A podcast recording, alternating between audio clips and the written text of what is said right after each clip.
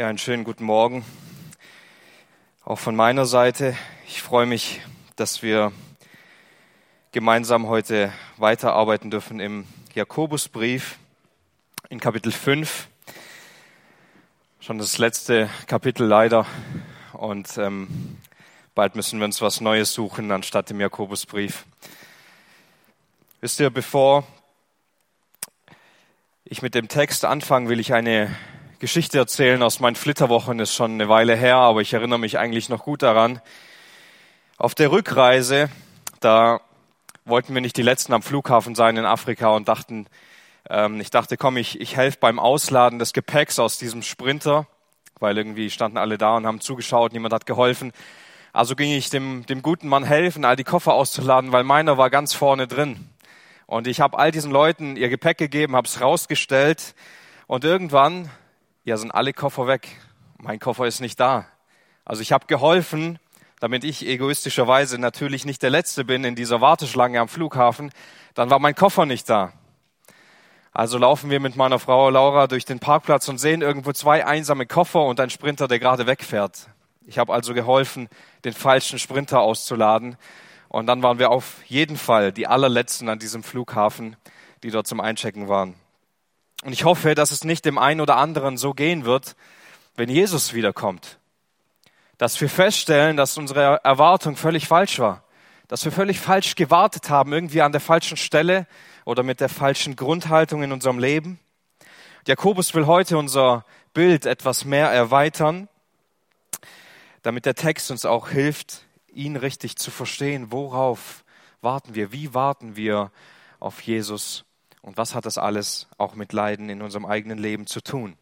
Nun, ich will den Text einmal vorlesen, eine Fortsetzung zu dem Text von vor zwei Wochen. Ich lese vor ab Jakobus Kapitel 5, ab Vers 10.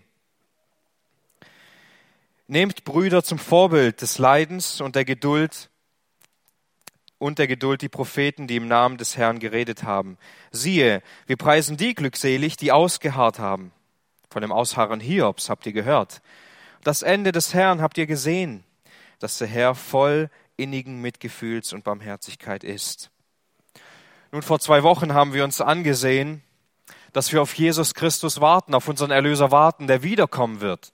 Der wiederkommen wird und wir warten auf ihn, weil wir ihn lieben, weil wir seine Erscheinung liebgewonnen haben, weil unser Bürgertum bei ihm ist, weil wir zu ihm gehören, weil dort unsere Heimat ist und wir erwarten ihn sehnlichst mit unserem Herzen.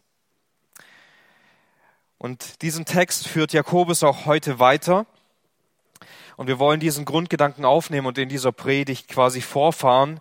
Und wir können sehen, dass unsere Haltung ihm gegenüber, unser Leben hier auf der Erde, oft aber nicht unbedingt das widerspiegelt, nicht wahr?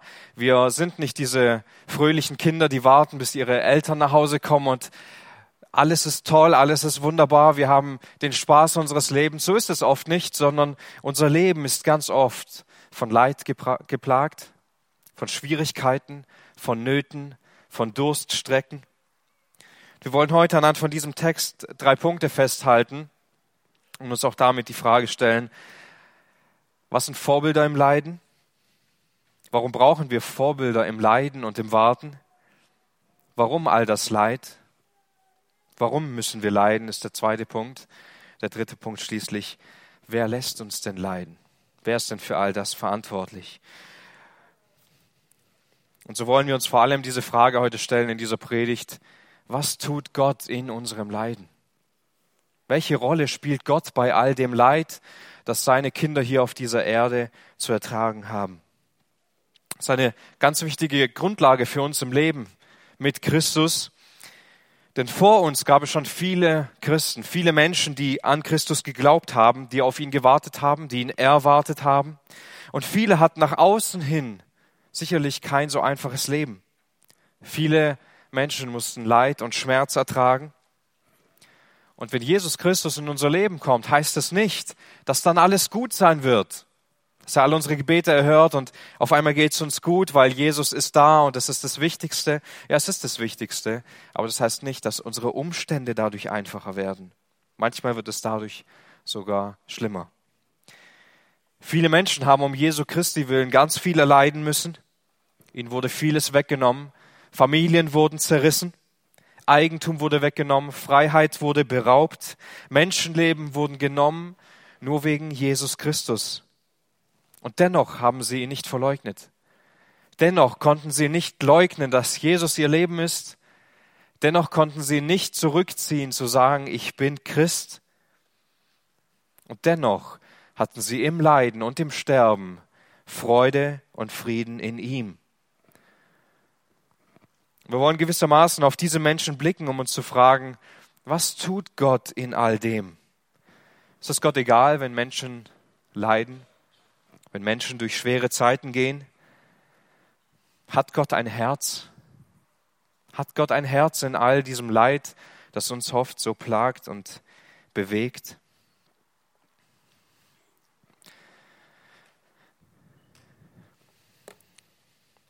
Jakobus geht auf Propheten ein unter dem ersten Punkt, Vorbilder im Leiden und im Warten. Er geht auf die Propheten ein, die sehr viel leiden mussten, die ja sehr viel geplagt wurden. Und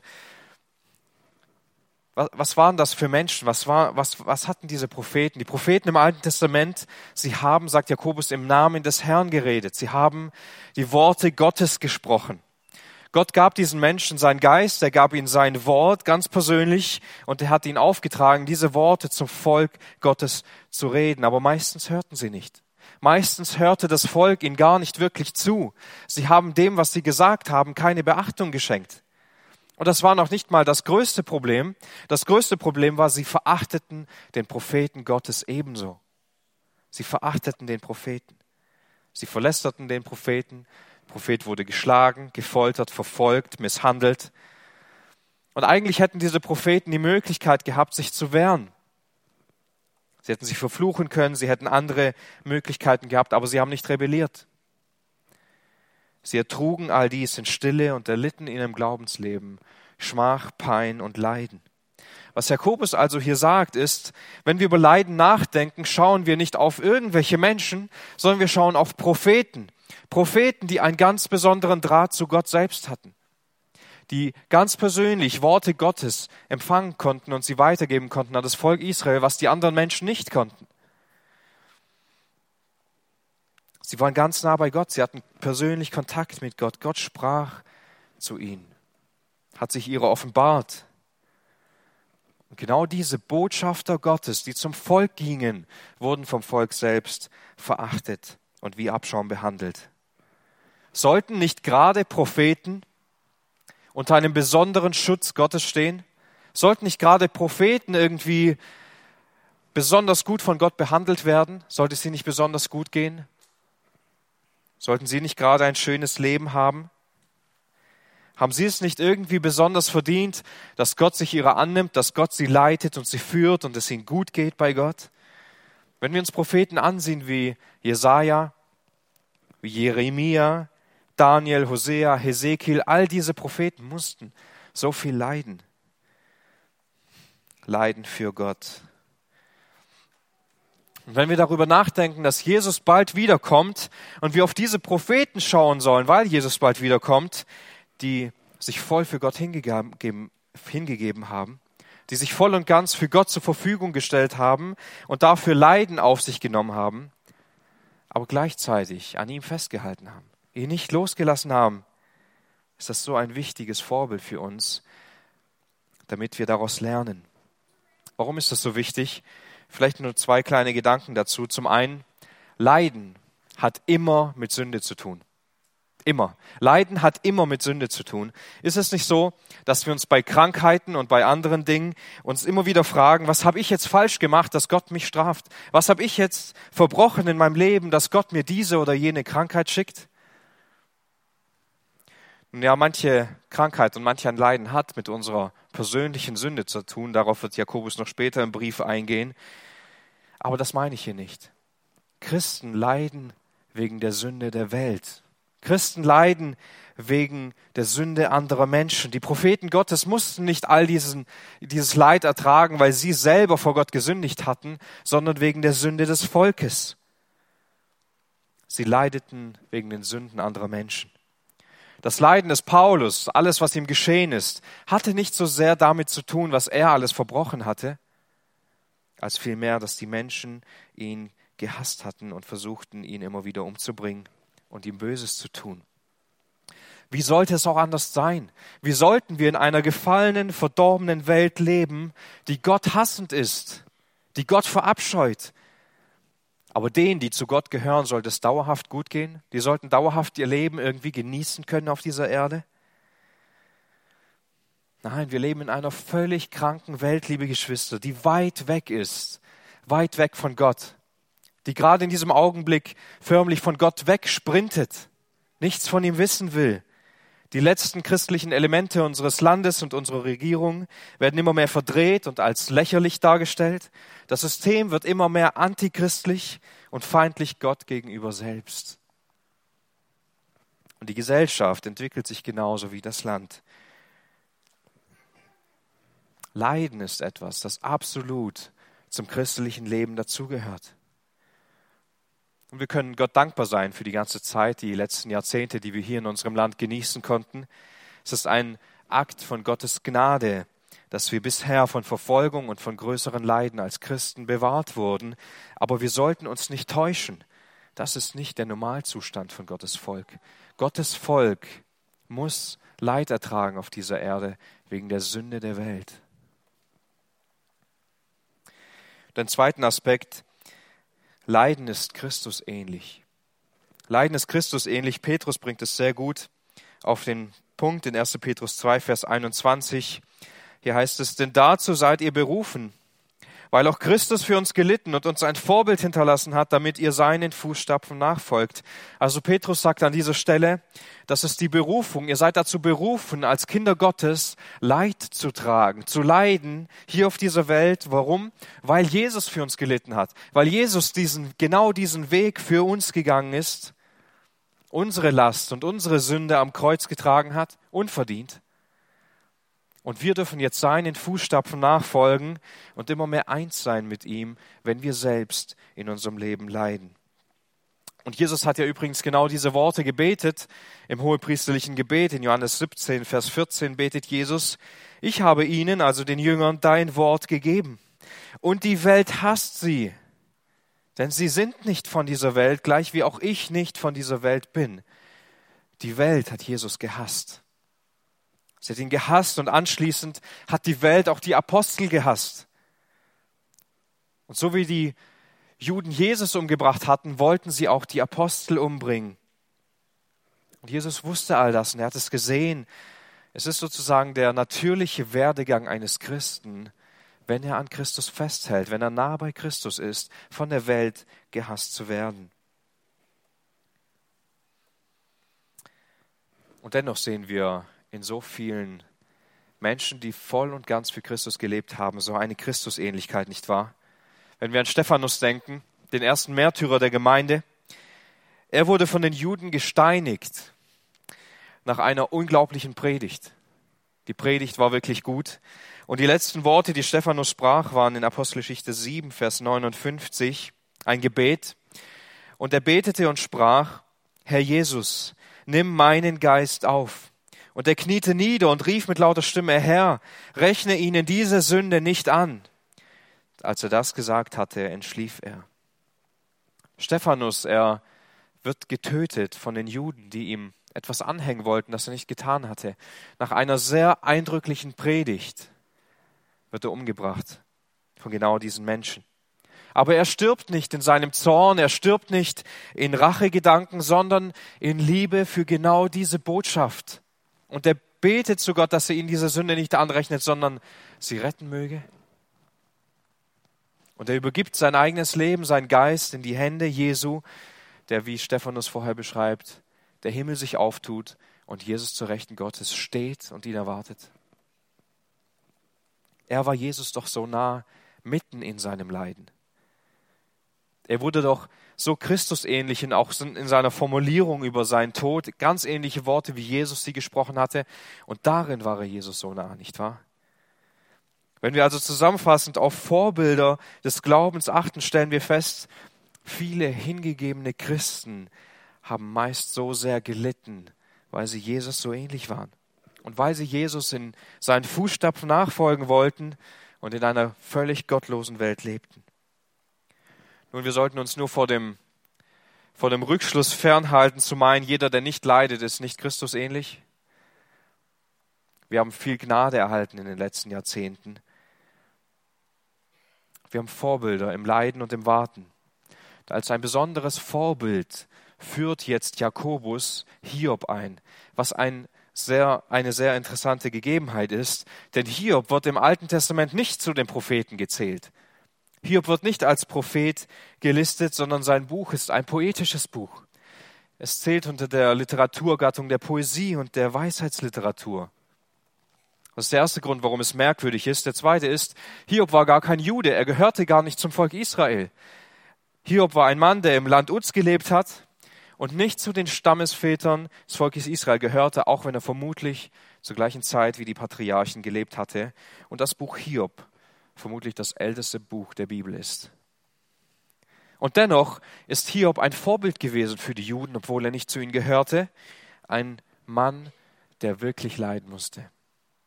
Ein Mann, den Gott hat leiden lassen. Und dieser Mann ist zum Vorbild für die Juden geworden.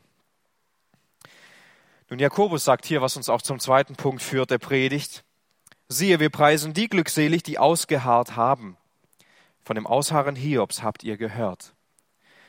Vermutlich kennt jeder die Geschichte von Hiob. Wir kennen ja auch diesen Spruch von der Hiobsbotschaft, wenn jemand einen wirklichen Rückschlag erlebt und eine niederschmetternde Nachricht bekommt, eine Hiobsbotschaft. Dieser Mann war ein gottesfürchtiger Mann, der in einer Nacht eigentlich alles verloren hat. Seinen ganzen Besitz, seine Kinder, alles, was er hat, verliert er, aber er lässt nicht los von Gott. Seine Formulierung, seine Worte ist, der Herr hat es gegeben, der hat es genommen, gelobt sei der Name des Herrn, er lässt, überlässt es Gott.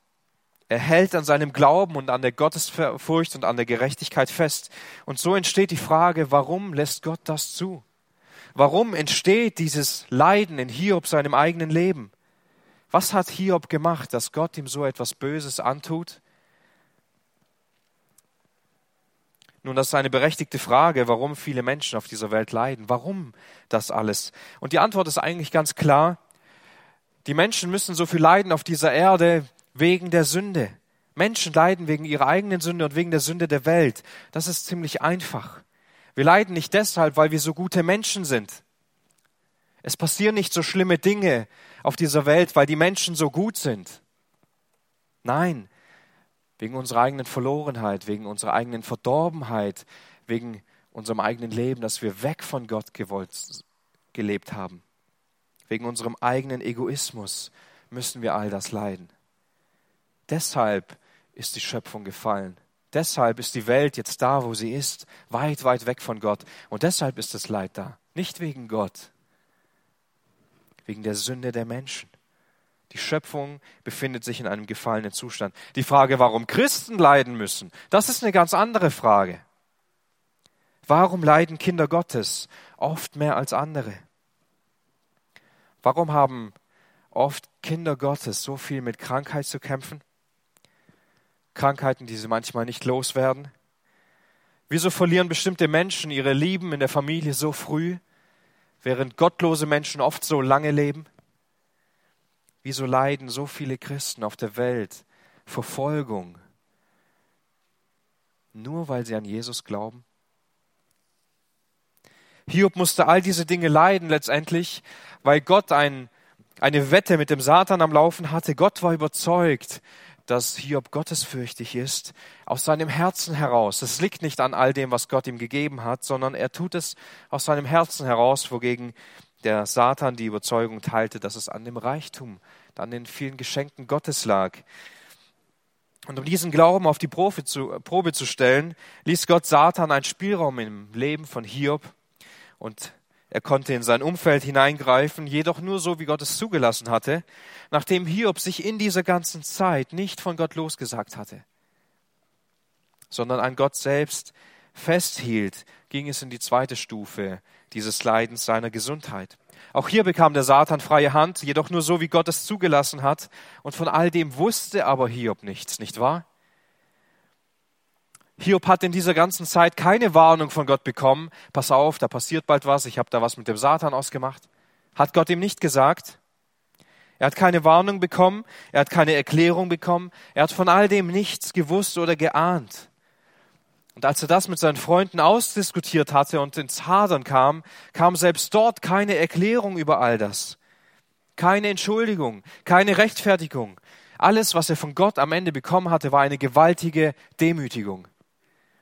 Und wir lesen diese Geschichte von Hiob mit dem Hintergrundwissen, was im Himmel passiert ist. Aber die Bibel zeigt uns nicht, dass Hiob von all dem etwas gewusst hatte. Zumindest lesen wir es nicht. Nun, Hiob hatte drei Freunde, die ihm sehr gut helfen wollten in seinem Leiden. Und wir lesen hier, ich lese diese Stelle einmal vor, weil sie wichtig ist, Hiob 2, Vers 12.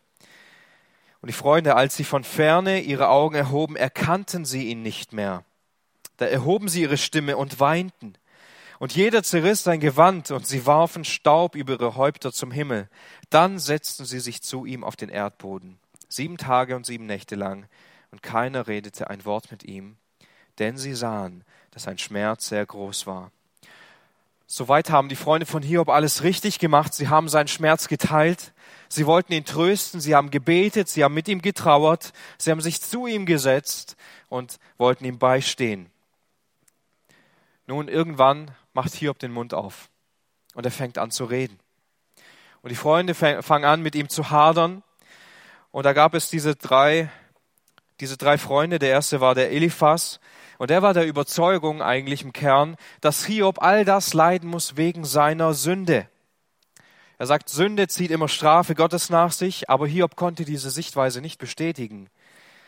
Er verstand zwar, ein Sünder zu sein, schon in den Gesprächen mit seinen Freunden, sah aber diese Strafe Gottes nicht als gerechtfertigt an gegenüber seiner Sünde. Da gab es einen, einen anderen Freund, der Bildert, und dieser beschrieb das ein bisschen konkreter und sagt, dass Hiob all das leiden muss wegen seinem Stolz, und wegen seiner Unbußfertigkeit, weil er fälschlicherweise an seiner Gerechtigkeit festhält und Gott ihn deshalb so strafen und züchtigen muss. Und der dritte Freund, der Zuffer, er ging noch einen Schritt weiter als beide und sagt eigentlich, die Strafe, die Hiob bekommt, ist viel zu mild, ist viel zu wenig. Hiob muss viel mehr leiden wegen seiner Sünde.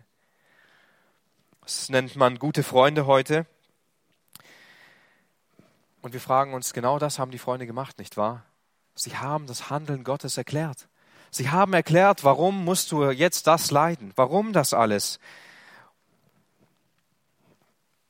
Uns treibt so oft die Frage des Leides nach dem Warum. Warum ist das so?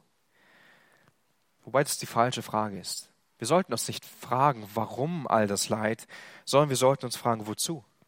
Wozu all das Leid?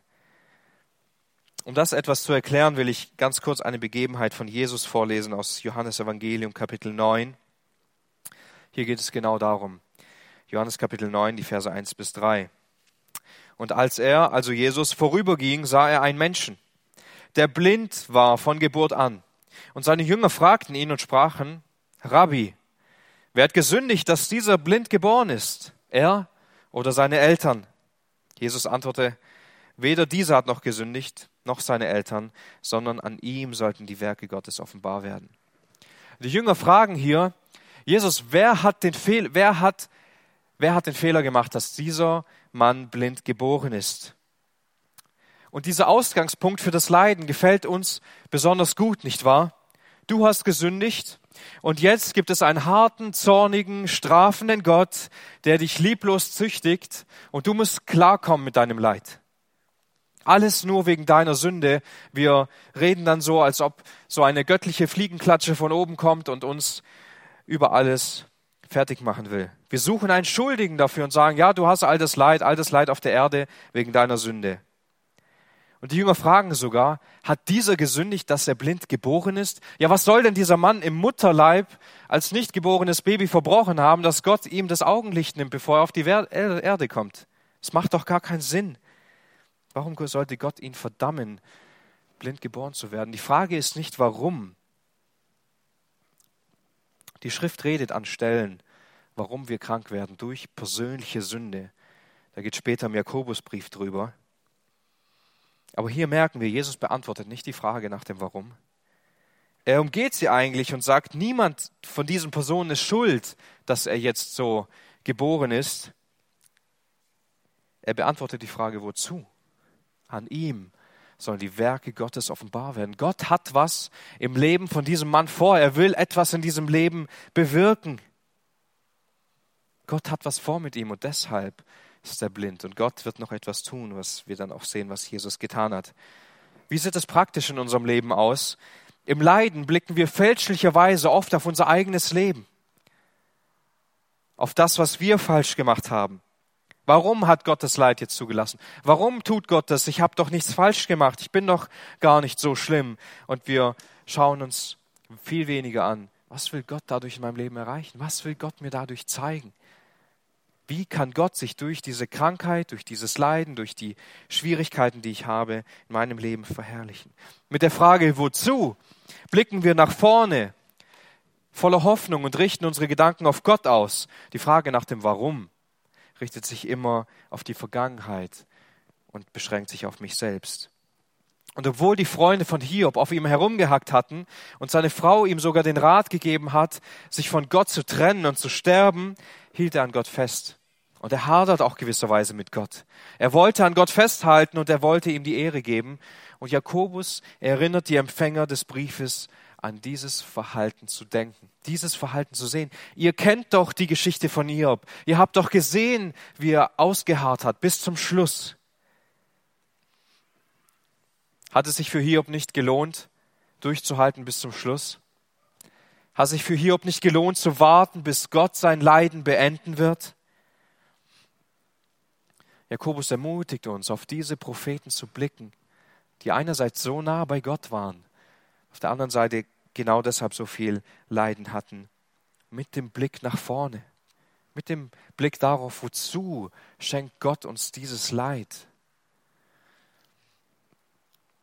mit dem Blick nach Gott hin, anstatt mit dem Blick auf uns. Darüber hinaus ist noch die wichtigere Frage, wer lässt dich leiden? Wer ist eigentlich verantwortlich für das alles? Wer kann all das Leid beeinflussen und lenken? Wer ist es, der dich leiden lässt? Und Jakobus lässt das Ganze hier an diesem Punkt, in dieser ermutigenden Geschichte über Hiob nicht enden, sondern er sagt, und ihr habt doch das Ende gesehen. Das Ende des Herrn habt ihr gesehen, dass der Herr voll innigen Mitgefühls und Barmherzigkeit ist. Jakobus will hier das Augenmerk darauf richten, was am Ende geschehen ist. Denn hier passiert etwas sehr Sichtbares, was weder im Buch Hiob noch woanders in der Bibel auf diese Weise erklärt wird. Wir sehen in dieser ganzen Geschichte von Hiob das Herz Gottes. Gottes Herz. Gott war das Leiden von Hiob nicht egal. Er hat all dieses Leid gesehen. Und hier wird Gott beschrieben als ein Gott, der inniges Mitgefühl hat. Er hatte Anteil an dem Leiden von Hiob. Gott hat sich in gewisser Weise mit den Leiden von Hiob identifiziert, auf ihn geachtet. Und hier kommt wir zu so einem wichtigen Punkt dieser Predigt, die Frage nach dem Wer im Leid zu stellen. Wisst ihr, im Leiden stellen wir uns immer die Frage nach uns selbst. Warum muss ich all das erleiden? Warum lässt Gott das in meinem Leben zu? Warum muss ich jetzt durch diese schwere Zeit gehen? Warum hat Gott das jetzt so geführt? Das ist nicht die richtige Frage. Was hat Gott in all dem vor?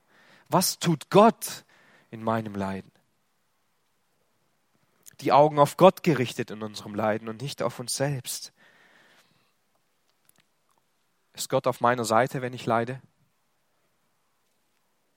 Wer ist Gott für mich? Ist Gott ein liebender Vater, der es gut mit mir meint oder ein zorniger Gott, dem ich als Sünder gegenüberstehe? Oft wird Gott so dargestellt, als wäre es ihm egal gewesen, was mit Hiob passiert, als ob das irgendwie ein Spiel mit dem Satan gewesen wäre. Aber Jakobus widerlegt hier diese Sichtweise und sagt, nein, so war es nicht. Ihr habt das Ende gesehen, was Gott getan hat. Ihr habt das Ende gesehen, Gott war voll Mitgefühl und Barmherzigkeit. Dieses Wort Mitgefühl ist es wert, einen kurzen Blick darauf zu werfen. Dieses Wort Mitgefühl kommt im Griechischen nur an dieser einen Stelle vor in Jakobus 5 und es beschreibt, dass Gott nicht nur ein bisschen Mitleid hatte, sondern er war überfüllt mit innigem Mitgefühl. Er hatte, er hat mit seinem ganzen Herzen darauf geblickt, mitleidend hat er Hiob angeblickt. Und dieser Unterschied zwischen dem Wort Mitleid, das die Bibel auch kennt, ist, dass dieses Wort Mitgefühl vielmehr beschreibt, dass es durch Barmherzigkeit zum Ausdruck kommt. Es war nicht nur ein Gefühl, eine Emotion, was Gott hatte, sondern es ist durch sein, sein Wesen in Barmherzigkeit zum Ausdruck gekommen. Gottes Mitgefühl für Hiob wurde dadurch sichtbar, dass er ihm Barmherzigkeit gegeben hat. Wie geschah dies? Nachdem die Freunde von Hiob kläglich versagten, ihm irgendwie helfen zu können, ihn zu trösten und stattdessen viel mehr Schaden angerichtet hatten, kam ein anderer, jüngerer Mann, ein Mann namens Elihu, und dieser wies Hiob zurecht. Er hat erst gewartet, bis die weisen Männer ausgesprochen haben, und als dort nichts Gescheites rüberkam, hat er sich eingeklinkt in diese Konversation und hat geredet. Und er wies Hiob und seine Freunde zurecht, dass sie Ehrfurcht vor Gott brauchen, dass sie Gott nicht herausfordern sollen, dass Gott immer Recht behält. Und mitten in dieser ganzen Situation von Elihu, der diese Worte über Gott ausspricht, bereitet Gott sein Eingreifen in die Geschichte Hiobs vor, in die Leiden von Hiob. Und Gott spricht durch eine Gewitterwolke zu Hiob und stellt ihm unglaublich viele Fragen unglaublich viele Fragen, die Hiob alle nicht beantworten kann. Und Gott demütigt diesen Hiob genau dadurch, indem er einen eindrücklichen Einblick in das Wesen Gottes bekommt. In Gottes Größe, in Gottes Macht, in seine Herrlichkeit, in seine Majestät. Und ich will einmal nur die Einleitungsworte vorlesen aus Hiob 38, wie Gott anfängt, ihm Fragen zu stellen. Hiob 38, Vers 2. Da antwortete der Herr dem Hiob aus dem Gewittersturm und sprach, wer verfinstert da den Ratschluss mit Worten ohne Erkenntnis? Gürte doch deine Lenden, wie ein Mann. Ich will dich fragen und du sollst mich belehren. Wo warst du, als ich den Grund der Erde legte? Sprich es aus, wenn du es weißt. Wer hat ihre Maße bestimmt? Weißt du das? Und wer hat die Messschnur über sie ausgespannt? Worin wurden ihre Grundpfeiler eingesenkt? Oder wer hat ihren Eckstein gelegt, als die Morgensterne miteinander jauchzen und alle Söhne Gottes jubelten? Darauf folgen viele weitere Fragen. Worin besteht die Barmherzigkeit Gottes? Gott, Gott antwortet bei Hiob nicht, nicht auf diese Frage, warum all das, sondern Hiob bekommt die Möglichkeit, einen Blick auf Gott zu bekommen. Das beendet sein Leiden. Nicht die Antwort nach dem Warum, sondern er konnte Gott sehen. Er bekommt einen Einblick in die Größe Gottes.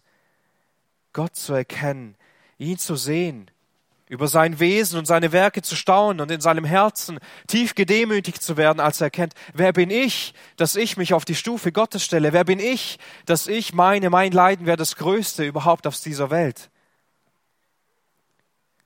Hiob wird in seinem Übermut und seinem Stolz gedemütigt, indem Gott ihm gestattet, Gott selbst zu sehen.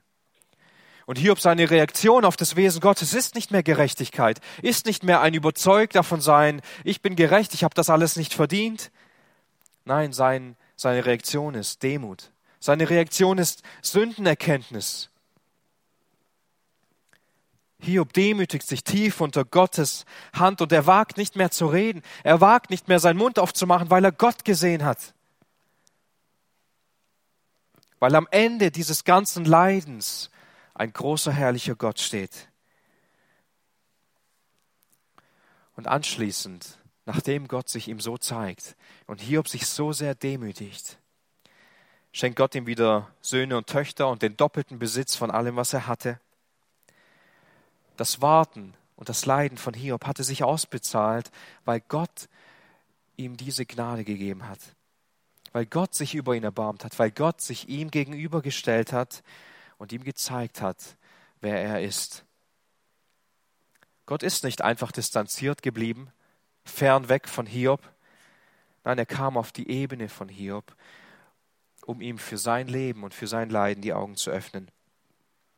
Letztendlich drehte sich für Hiob nicht die Frage, warum muss Hiob all das erleiden, sondern wozu gebrauchte Gott das Leiden in Hiob seinem Leben, um sich groß zu erweisen, damit Gott über allem die Ehre behält, damit Hiob zum Staunen über Gottes Wesen kommt und er ihm nah sein kann.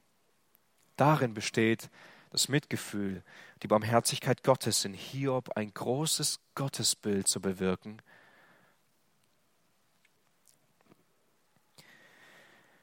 Und wenn wir unseren Blick darauf lenken, vor allem durch das Buch Hiob, auf das, was Christus erleiden musste und welchen Weg Christus für uns gegangen ist, sehen wir, wie viel Mitgefühl, Barmherzigkeit Gott darin hat, nicht wahr? Ich will dazu Verse vorlesen, die ich vorher schon angestoßen hatte, aus 1. Petrus 2, Vers 21. Ich lese sie nochmal vor und auch die weiteren Verse bis 25. Denn dazu seid ihr berufen, weil auch Christus für uns gelitten hat und uns ein Vorbild hinterlassen hat, damit ihr seinen Fußstapfen nachfolgt. Er hat keine Sünde getan. Es ist auch kein Betrug in seinem Mund gefunden worden. Als er geschmäht wurde, schmähte er nicht wieder. Als er litt, drohte er nicht, sondern übergab es dem, der gerecht richtet. Er hat unsere Sünden selbst an seinem Leib getragen, auf dem Holz, damit wir den Sünden gestorben, der Gerechtigkeit leben mögen. Durch seine Wunden seid ihr heil geworden. Denn ihr wart wie Schafe, die in die Irre gehen. Jetzt aber habt ihr euch bekehrt zu dem Hirten und Hüter eurer Seelen. Nicht nur Hiob ist ein besonderes Vorbild für uns, wenn es um Leiden und um Warten geht, sondern vor allem und über allem unser Herr Jesus Christus, der über allem steht. Er hat nicht gesündigt. Er musste nicht zurechtgewiesen werden von Gott.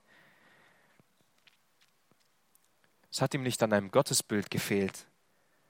Dennoch wurde er gedemütigt. Jesus sündigte nicht. Jesus redete keine falschen Worte. Er schmähte nicht. Er drohte nicht. In allem Leiden, sagt Petrus, übergab er sich Gott selbst. Dieses Vorbild gilt uns nachzufolgen, nicht wahr? Wenn wir in Leidenssituationen stehen und uns danach sehen, so bei Christus zu sein, wir sehnen uns danach, dass Jesus kommt, so dürfen wir an diese Worte denken. Jesus übergab sich in seinem Leiden dem, der gerecht richtet. Es ist nicht unsere Aufgabe, für Gerechtigkeit zu sorgen auf dieser Welt. Es ist auch nicht unsere Aufgabe, für ein gutes und erfülltes und fröhliches Leben hier auf der Erde zu sorgen und zu haben. Nein, nur weil Jesus genau diesen Leidensweg gegangen ist, können wir diese Frage nach dem Wozu beantworten. Die Frage nach dem Warum ist gar nicht so entscheidend. Wir sind Sünder. Jesus wollte die Menschen retten und es gibt noch viele andere Gründe, warum Jesus kam. Doch die Frage ist, wozu? Wozu musste Jesus all diesen Weg gehen? Er trug unsere Sünde an seinem Leib, an diesem Kreuz. Warum? Damit wir für die Sünde sterben können. Damit wir geheilt werden können, damit wir durch seine Wunden Heilung erfahren können. Dazu ist all das passiert. Ohne diese Leiden von Jesus wäre für uns dieses Mitgefühl Gottes nicht entscheidend, wäre diese Barmherzigkeit für uns gar nicht da gewesen. Gottes Mitgefühl für uns Menschen bestand darin, uns in diesem ausweglosen und hoffnungslosen Leben zu sehen und seinen Sohn auf diese Welt zu schicken, der für uns leiden muss.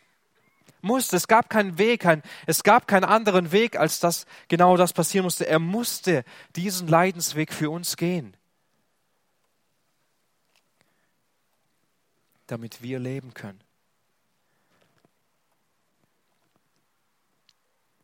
Er ließ seinen Sohn unsere Strafe leiden. Du warst Gott nicht egal. Gott hat auch deinen hoffnungslosen Zustand gesehen. Gott wollte auch dich retten. Und in unserem Leiden dürfen wir auf diesen liebevollen, mitfühlenden und gnädigen Gott sehen, hoffen und blicken, voller Hoffen und Staunen, einfach durch diese Tatsache ermutigt zu werden, weil Gott so ist. Du musst nichts tun, damit dein Leiden besser wird. Du darfst einfach daran glauben, dass Gott so ist, dass er genau das für dich getan hat. Gott ist nicht weit weg. Gott kann ganz nah sein. Er sieht unser Herz, der weiß alle Dinge. Und noch schöner, Gott zeigt in unserem Leiden sein eigenes Herz für seine Kinder. Er hat das größte Leiden, sein Sohn, geopfert, damit dieses Leiden, das wir erfahren, nicht ins Verderben führt, sondern in seine Arme. Direkt zu ihm, Wir müssen nicht immer denken, dass Gott uns strafen will. Wir müssen nicht immer denken, dass es ungerecht wäre oder ein Zeichen von Gottes Ferne, wenn wir Leid in unserem Leben hätten, wenn wir schwere Zeiten durchleben müssten. Auch wenn Gott sich manchmal für uns in solchen Situationen weit weg anfühlt und wir diese schweren Zeiten durchleben, dann dürfen wir in all dem sehen, Jesus Christus, unser Erlöser, kennt sich besser aus mit Leiden, besser aus mit Ungerechtigkeit, besser aus mit Sünde als je ein anderer Mensch. Wenn ich in meinem Leiden mit Jesus verbunden bin und wenn ich mit den Leiden von Jesus verbunden bin, Anteil an ihm habe, bin ich ermutigt. Werde ich ermutigt, habe ich Trost und habe ich Hoffnung für alle anderen Leiden, die in mein Leben hineinkommen. Und wenn wir leiden und in all dem Leid auch Jesus erwarten, ist Hiob für uns ein gutes Vorbild. Er hat nicht losgelassen. Er hat an Christus festgehalten. Er hat sich genau daran geklammert, dass Gott sein Leiden beenden wird, dass Gott ihn sieht in seinem Leiden. Und auch wir dürfen an diesen unerschütterlichen Grundfesten des Evangeliums und der Wahrheit festhalten, in dem Wissen, wir haben einen Mitfühlenden, wir haben einen barmherzigen Gott, der ein schönes Ende bereiten wird. Und wir dürfen die Ewigkeit bei ihm verbringen und wir warten auf ihn. Wir warten auf ihn, dass er wieder kommt. Ich will die Predigt mit einer Geschichte von, von einem Christen abschließen. Polycarp, der ein Jünger von Johannes war. Und er starb im Jahr 155 nach Christus, den Märtyrertod für Christus.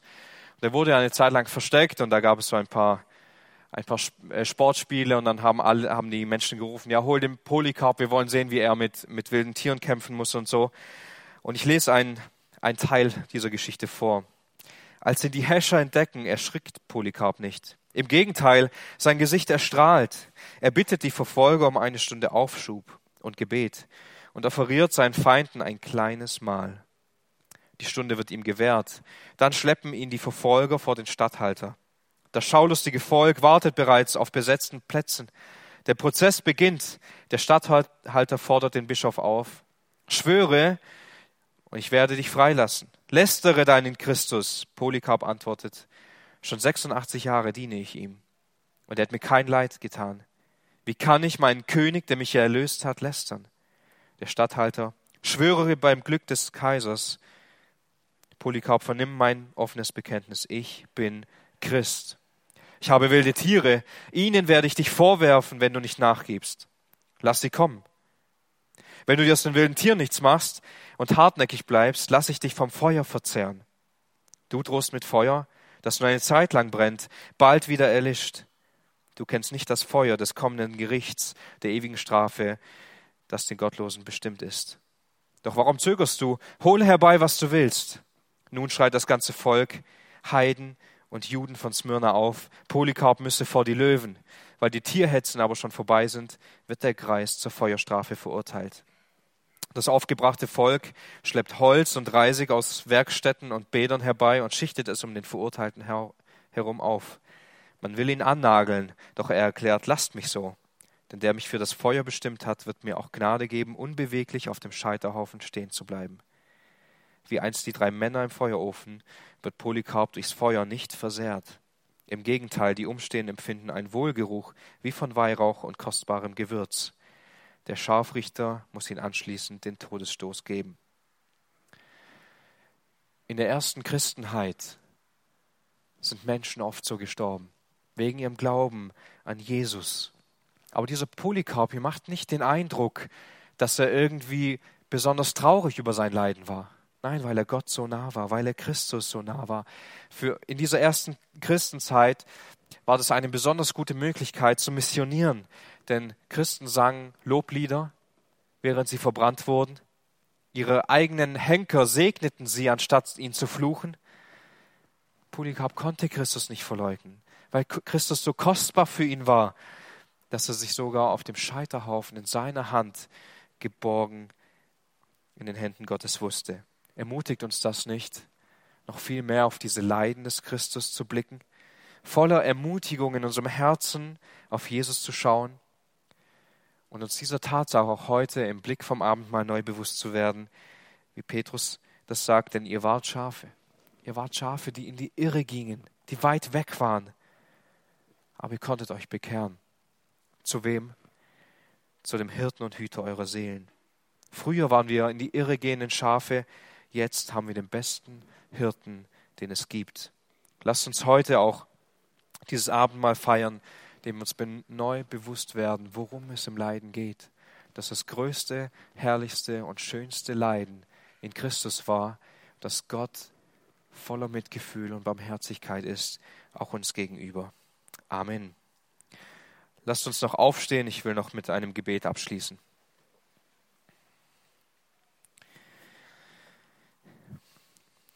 Herr Jesus Christus, wir schauen auf dein Leiden und wir sind so dankbar für all das, was du für uns getan hast.